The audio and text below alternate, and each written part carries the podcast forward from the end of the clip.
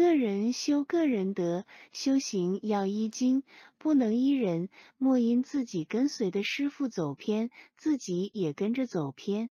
而各道场的师傅更需小心翼翼，如临深渊，如履薄冰，照本师释迦牟尼佛所垂示的经本与戒律来修持，不可四处贪求灌顶感应。